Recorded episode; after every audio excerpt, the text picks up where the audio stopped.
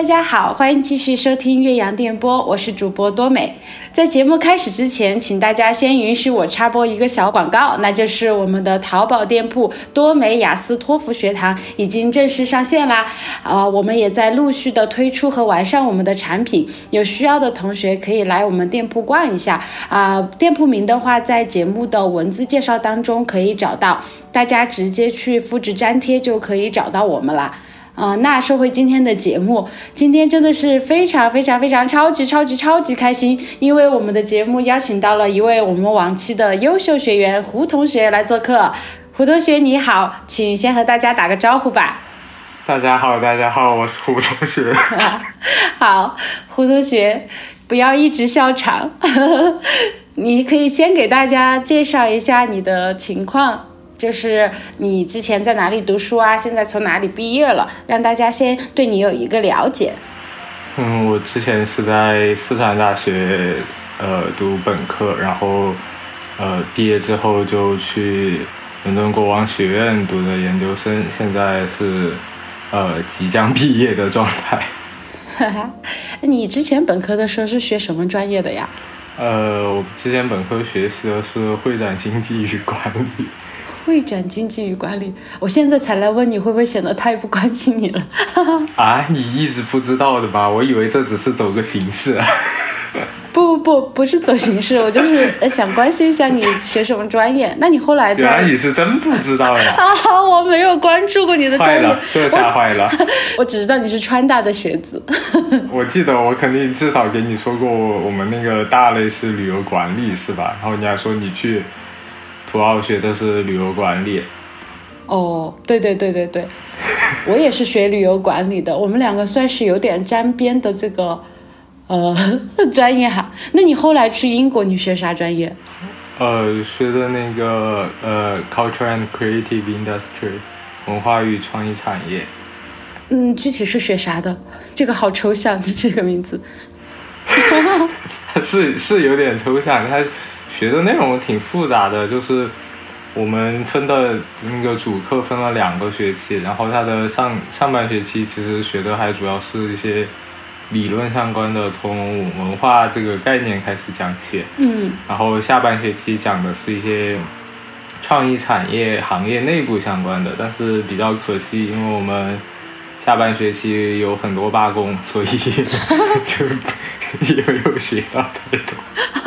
对哈，因为最近正正在闹罢工的事情。是的，就我们呃，我的那个成绩迟迟没有出来，也是因为他们还在罢工。哈哈哈，那怎么办？要等多久？嗯，好像快了吧？好像之前我记得最最最后看的一封邮件说的是罢工即将结束，也许快了。反正我第二学期的成绩到现在还没有出。那你还是没有跟我们讲清楚你学的那个什么创意产业到底是啥产业？嗯，怎么又绕回来了？就是我们去看艺术展的时候，会有点觉得太艺术的那种作品之类的吗？哦，也也不是，就是它是挺挺复杂的，就是像展览这种就属于里面的一个模块嘛。然后像我们有很多选修的。呃，都是相关的内容，比如我第一学期选了一个就是游戏产业相关的，这也是文化与创意相关的一个部门嘛。哦，游戏产业，现在游戏好像和我们小时候说的打游戏有点不一样了，因为前段时间那个，呃，就前几天吧，那个呃亚运会的时候，我看了还有那个 DOTA 的比赛。啊，是。是不是太暴露年纪了？还好吧，我也有朋友要要要打到他的，就是因为现在这个呃，他的这种曝光度和呃受众群体的增加增加嘛，然后所以就已经形成了一种呃更大的产业，就尤其是这种需要联网竞技，然后有呃已已经发展出一些电子竞技产业的呃游戏，就更受到更容易受到关注了。好，嗯，上课的案例都会比较多，用呃刀塔或者撸啊撸这种。那你们毕业了以后，呃，一般毕业生会去做什么样的工作呢？啊，就感觉干什么的都有。我们专业就是从哪儿来的都也都有。就我我们我的一个同学，他的本科甚至学的是航空发动机专业什么的，但是因为因为他对游戏的爱，所以他跑来我们这儿学了这个东西，就加在一堆文科生中的一个工科生。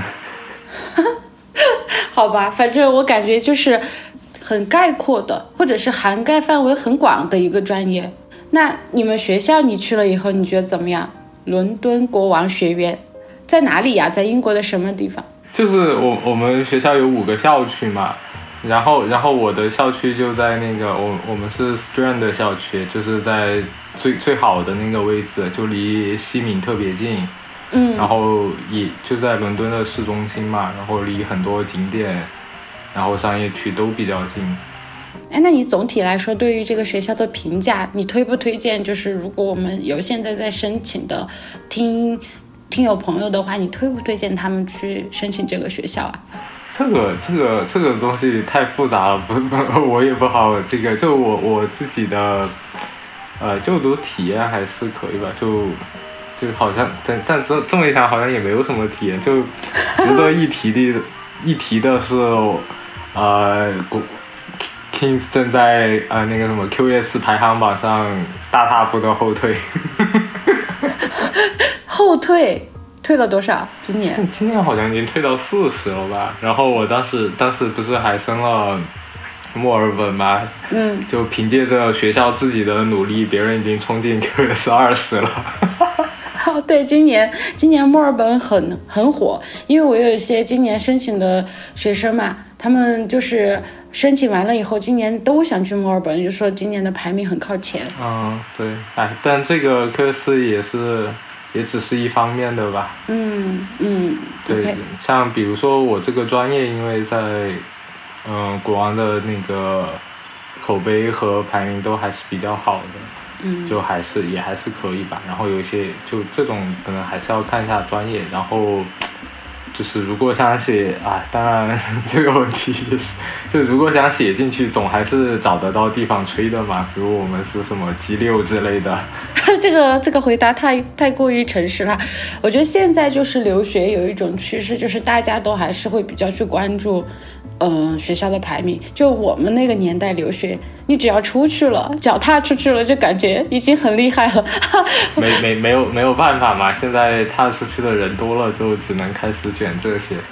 然后我我还是觉得这个就是学校是学校，自己是自己。就如果如果真想学东西的话，还是就不用太关注这种东西。当然还是呃适当的。关注一下，但也不用过多的考虑。嗯，好，说到这个想学东西，我们就要聊到今天的重点了。要 聊了这么久才聊到重点，我们今天要聊的重点就是你当时的备考，因为我也跟大家介绍到了嘛，你是我们的优秀学员。首考的时候啊，我记得你当时总分首考是考的七分，然后我带你的阅读嘛，然后你阅读首考是七点五，我没记错吧？呃，对对对，嗯，当时还是一个很很好的成绩，你好像直接是达到目标分，你没有再去考第二场了，嘎。嗯，是的，就是虽然我没有考第二场，但是因为当时我报的雅思报错了，没有报成那个 UKVI，然后。然后，当我当我但是我升那个 King 的时候，语言又就是小分差一点，结果最后我是靠靠另外一个朗斯过的那个语言成绩。天哪！你又去考了朗斯？对，但你因为朗斯很好考嘛。说到这个朗斯，哦，其实你当时是出了雅思的分，但是你没有用雅思去申请，你用的朗斯去申请。啊不不不，我我用我用的是不是我用成。申请的成绩是雅思的成绩，哦，但是但是因为我我申那些其他的都是用雅直接用的雅思，但是因为那个 KCL 的那个呃他的那个语言小分没有够他的要求，然后按按理说是要读语言班嘛，但是如果是语言班要申那个签证的话，好像需要那个 UKVI 的考试，哦，但我当时报的不是 UKVI 的，就 很很尴尬。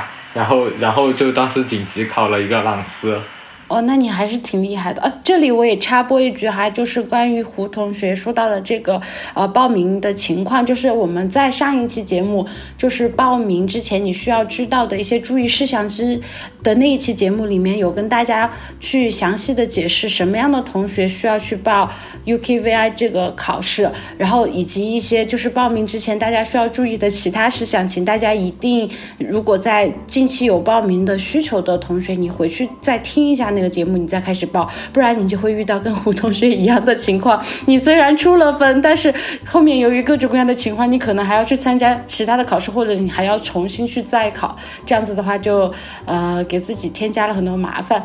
哎，那就正好说一下朗思考试，你觉得它是好考的，是不是？对，很好考。我应该报的 C 一，我自己下的那个样题是 C 一的，是是这样的，因为因为因为。Kings 他给我发 offer 发的特别迟，就是五月份了才发，然后然后当时纠结了一下，决定去，但去的时候又又后面就遇到了这些问题，就是五月底六月初考的这个，啊，我可能确实得翻一下。嗯，你当时在哪几个学校里面纠结啊？啊，其实没有什么好纠结，因为我也没有剩太多，我当时主要就是墨尔本和 KCL 两个里面。哦，就在这两个之间纠结，嗯，对，然后感觉还是去英英国看一下吧。当然后面发现可能，哎，这个就各有优劣吧。这个这个理由太简单了。嗯，你觉得英国好玩吗？就是除掉学习以外的。哇，很难受，是是就是。就是他他的美双墨，就是我那天看了个说法，说北京和杭州这种就都是就跟英国是一样的，你要愿意舍得花钱，你肯定是吃得到好东西的。但问题就是太贵了。然后如果正常吃的话，那确实，我呃我前上个月回来，然后比我去之前瘦了二十斤。哎，英国是不是真的是美食荒漠？四川人的口味过去会不会很痛苦？是很就，因为主要又是自己做饭嘛，然后那边东西，呃，确实就东呃原材料上就不是很多，然后可做的选择就很少，然后弄得我就饮食十分极其规律，然后就虽然没怎么动，但还是瘦下来了，就完全没动。你这个是去参加了什么健美，或者是减肥集训营吧？是，就是看那种呃，你逛博物馆和展览比较方便嘛，因为它那个很多有很多博物馆，然后定期的都会出一些展览，然后这方面的信息比较多。那你那里去生活的话，应该就是比如说去参观、看博物馆。去看一些什么那种建筑，很有文艺气息，这方面应该是比较优越的吧？他总有一点好的，你要去说一说。我他那个我哦，我感想比较奇怪，我感想就是呃，他跟那种大英的，就是常设展不大一样。大英常设展的那种感觉，这是可以说的嘛？就是体现出了他们作为那种。劫掠过来的暴，劫掠别人文物过来的暴发户的那种感觉，就是用玻璃柜子堆在一起，然后恨不得摆满的那种。然后那个晚清展倒感觉更像是，嗯，有有设计过的展览，然后有有比较清晰的展现这种。嗯，前段时间我看到小红书上好像有一个那个晚清的大英博物馆的展览，还挺火的。嗯。看了有没有什么？你就是学展览的呀，你应该有一点什么感想吧？我觉得还好，就我去的时候是带着 祖国强大了的那种自信去的。OK，哎，你查到你的成绩没？什么老老师的那个吗？我。你你报的啥？你查到吗？应该就是 C 一吧，我电脑上只有 C 一的资料，我我当时准备应该是 C 一，就就是我找不到那个证明了。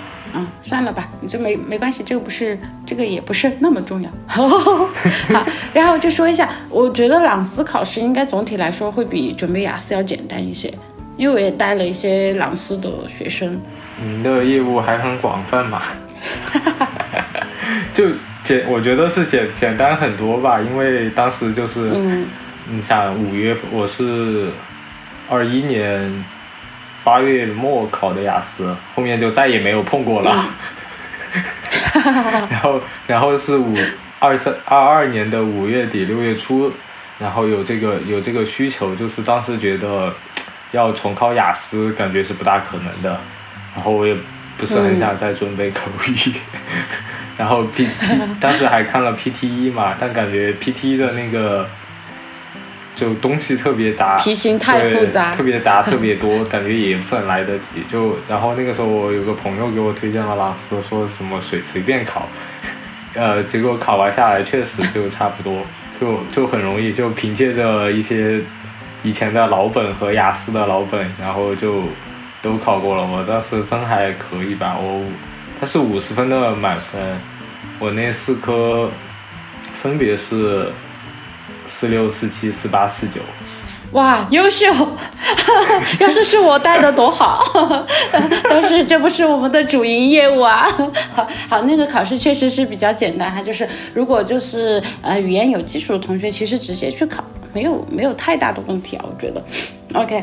就说到了，既然就是我们又聊到了语言考试，那我们来聊聊当时雅思的备考吧。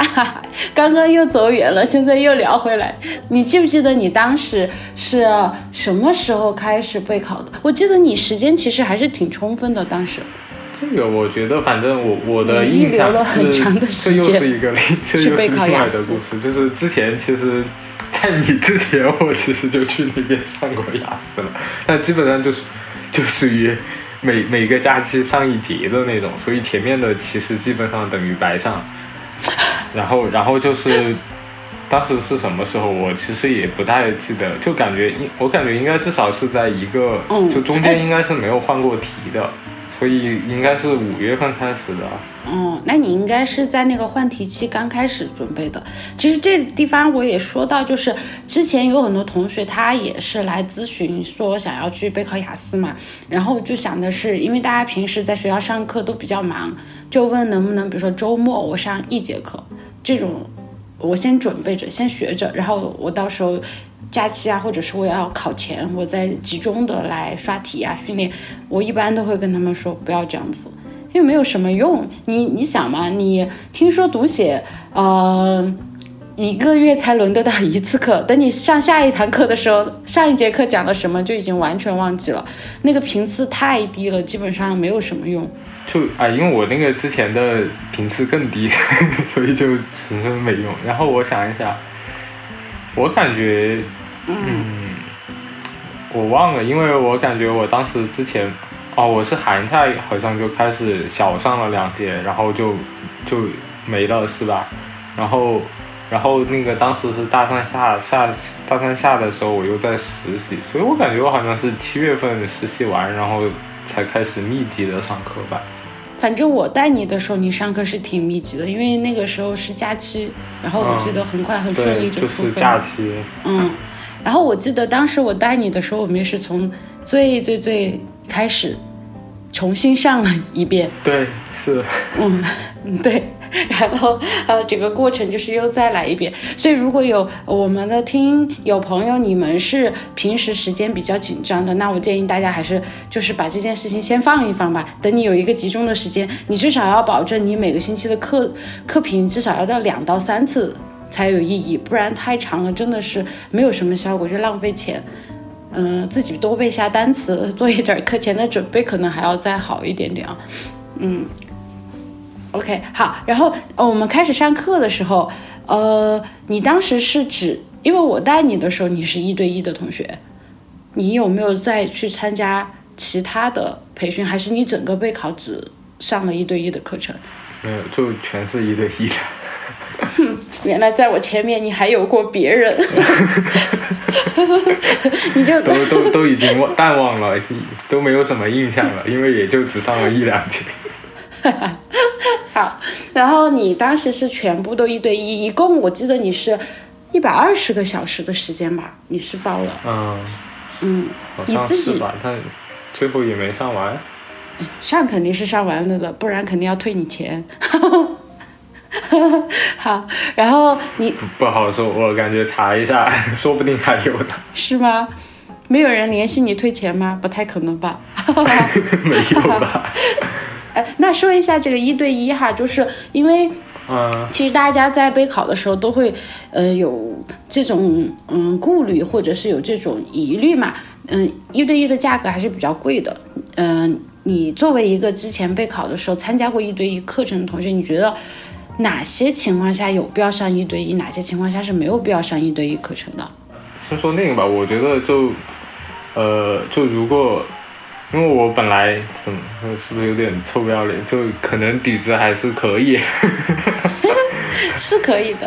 啊 我记得第一次词汇测试你是七千多，将近八千，嗯，对是很好的一个嗯，基础。好的。然后就是就是我觉得就是本来按我这种性格呢，可能是一对一会好一点。就如果是就人太多的话，我可能就不会不会有那么多问题。像现在和呃多梅老师。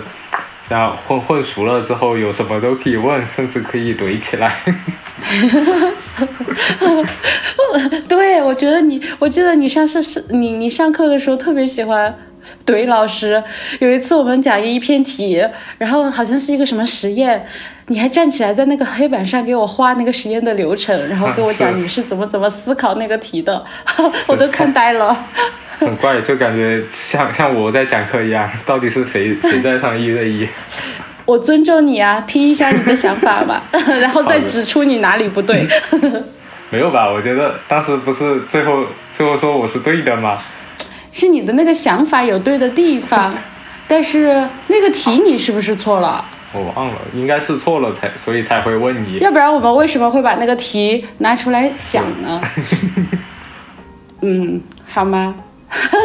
好，然后你说一下，就是你整个上课的过程当中，呃，除了你说就是一对一跟老师的互动会比较多以外，还有没有什么别的一些呃想法？这个我就是呃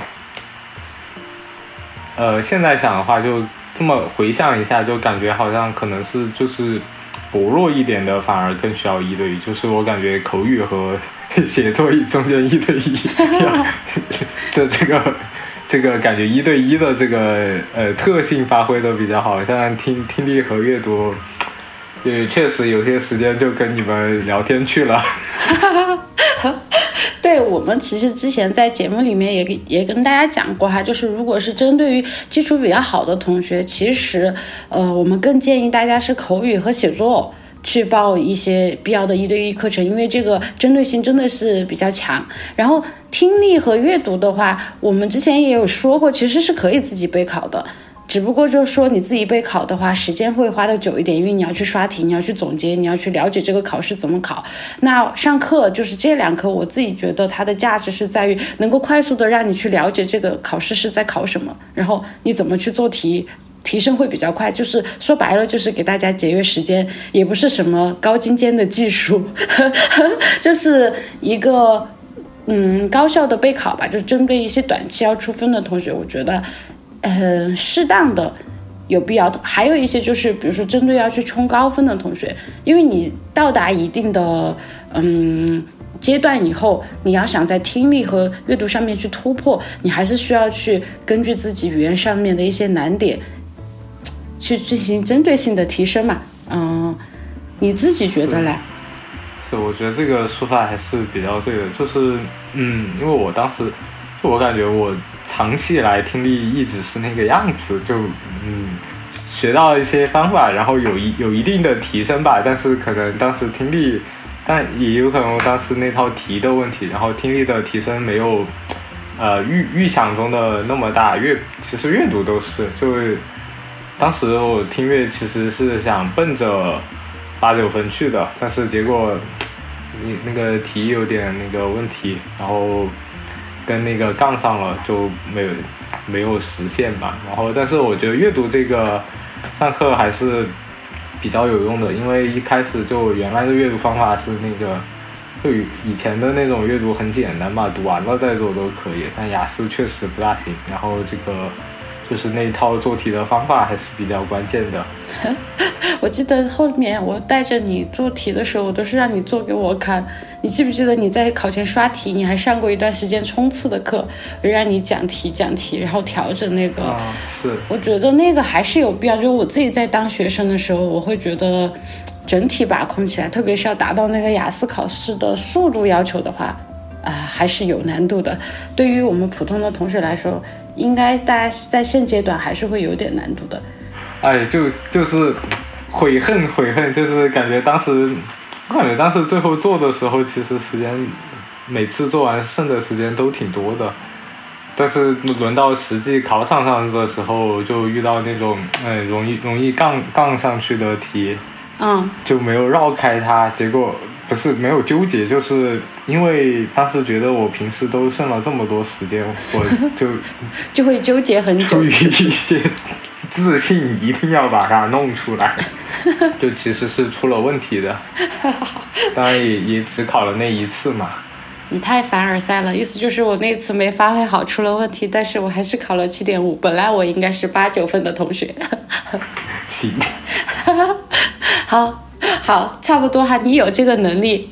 嗯，呃，总结一下，就是我觉得听力和阅读，如果是本身基础比较好的同学，你上个三五节课吧，或者是两三节课，去把这个考试怎么怎么进行的，或者每个题型有什么要点弄清楚，节约时间这个角度，大家可以去报考。但是如果你时间不着急的话，你其实可以自己去备考，呃，或者是嗯看，我觉得是网课啊，这些都可以。然后，如果是口语和写作的话，还是有必要去进行一下一对一的这个呃和老师的探讨的。OK，好，呃，那说到那个备考，你觉得阅读这一科对你来说，针对高分段我们想要去冲刺呃一个比较理想分数的同学来讲，最大的挑战是什么呀？我已经有一点淡忘了。有点太久了，没有没有没有挑战，是不是？对于你来说很容易。不不不不，我想想，好像确实就是，如果如果掌握了方法的话，应该是没有什么太太大问题的。就就 就注意时间管理，然后然后就是会有某几个题型比较相对来说要难困难一点嘛，然后那个就不要跟他死杠。嗯，适当的放弃哈。对，嗯，OK，好，呃，那那你自己觉得，就是整个过程当中，针对于我们现在正在备考的同学，你有没有什么建议？这个确实，只要基础那个的话，呃，就力力大专飞嘛，只要你基础有有那么好，就真的就也也不是那么需要什么技巧之类的，就硬硬做。但是确实就必要的技巧。这个感觉自相矛盾，就必要的技巧确实和方法确实能节省很多时间。嗯，我觉得是这样子的。你想说的其实是技巧可以辅助你得到一个更理想的成绩，但是只靠技巧是不行的。就是首先你得有前面那个一，后面的零才有意义。你是想说这个对不对？嗯。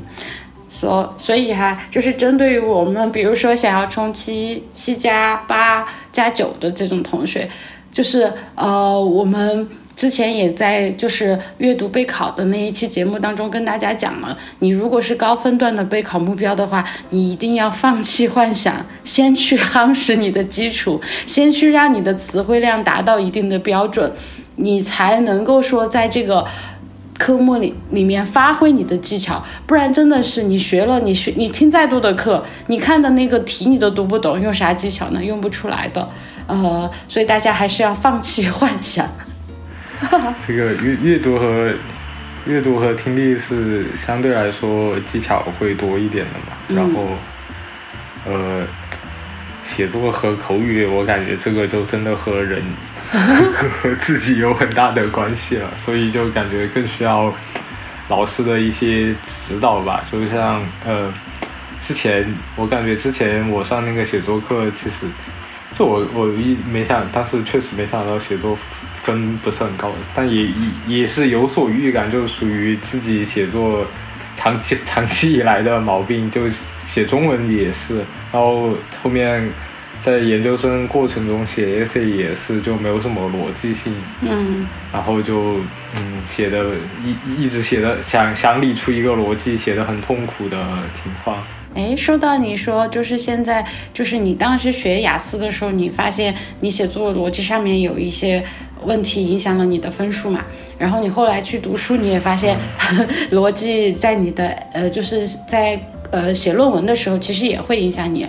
你有没有觉得雅思学习当中有哪些地方，其实和你之后的学业是很有帮助的？除了就是我们说写作的逻辑，它是嗯因为中英文思维不一样嘛。你肯定会影响，所以很多专业其实会要求写作的小分，就是这个原因。嗯，呃特别是一些文科我，当时好像是，嗯，对我当时好像就是写作被卡了吧？对，差零点五好像。哦，那除了这个，你觉得其他方面有没有一些和之后的学业有重合的地方？建议大家在学的时候，不仅仅是为了要去通过考试，也很值得真心的去 理解它，就是锻炼这个能力。口语那个可能不肯定不说了嘛，然后这个肯定是交流中都需要的。然后我觉得另外一个可能是听力，嗯就是听力啊，我我当时是就听力，我一直觉得是那种要听重点的，就你全听下来肯定是，呃可以，但是很累。嗯所以就是选择听重点嘛。然后我们后面上课的时候，会有一些老师他的这个口音十分的，可能这听节目的同学，大家会很好奇，为什么英国人还有口音？其实英国有很多口音，就是有的时候有一些地方的口音可能很难听懂。嗯，是因因为而且因为老师也不一定就是英国本，呃，他怎么说，就是他可能是其他呃族裔来到英国这边生活的，然后但是他本来的那个语言的口音没有消除掉。嗯像我原来呃，我某文课的老师可能是东欧那边的，嗯然后能就能很明显的听出一些俄俄语的特征，然后最最最最令人难受的是一位巴基斯坦的老师，虽然他讲的讲的课很好很好，但是他那个口音确实很难受很难受。日本的呢？有没有日本的？嗯，我没有遇到日本的，啊，但是反正啊，日本的好像也比较那个。然后就是有一些之前会在抖音或者小红书上看到那种吐槽的，会有他们会有一些印度同学，如果要和印度同学交流，哦，确实我我那个 seminar 上也有印度的同学，就听他们说话也比较费费劲，就就很累，劳劳神费力。那你你自己觉得，嗯，在阅读这个板块上面的话，呃，是不是真的？嗯，就是因为之前我在讲课的时候哈，我会去强调为什么雅思它不是拿一篇文章给大家精读，然后让你去考你的阅读理解能力，它不这么考，它拿三篇文章去读，考很多的题，然后要求你在很短的时间里面去完成，就是因为。真实的那个，你大家以后进入到嗯课程的学习以后，你会发现每门课的 reading 的任务真的非常非常非常多。是的。你会不会有这种感觉？就是你根本不可能把它读完，如果你没有阅读速度，你是无法胜任这个学业的。试试着读了一下，然后后面我就开始用翻译器了。是是这样，因为我我们专业的这个，我觉得还是要看专业来吧，因为我们专业的那个东西，它本本来有一些就很模糊，然后呃翻成中文了之后，它这个模糊是一样的模糊，所以是不影响的，就是可以直接看的，但有些可能是不行的。就必须要看英文原文才可以。然后我们的阅读量，那个 reading 的量确实特别大。其实正常的，你在学校里面如果去用翻译器，其实不影响嘛。嗯你翻译的时候，你找到你需要的资料，你肯定还是会回去精读那个原文的。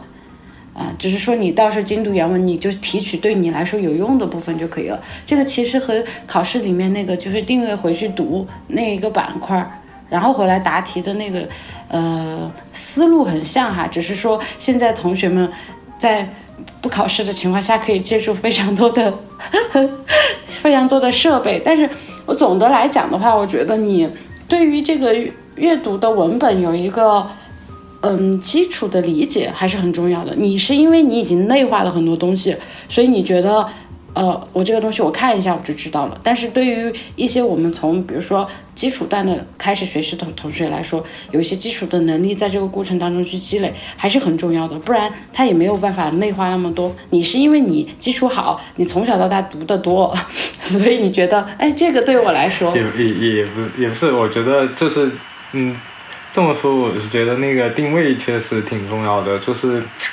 呃，有些时候他那个给的那种，呃，不管是他给的 reading 或者你自己写 AC 要找的那个 reference，都是特别长一篇，但是其中有一些确实，就确实是废话 或者没用的东西，就看一眼就就也要有那种看一眼知道他大概要讲什么，然后如果没用的话就直接把它跳掉的这种能力，就这这样节省时间和精力嘛。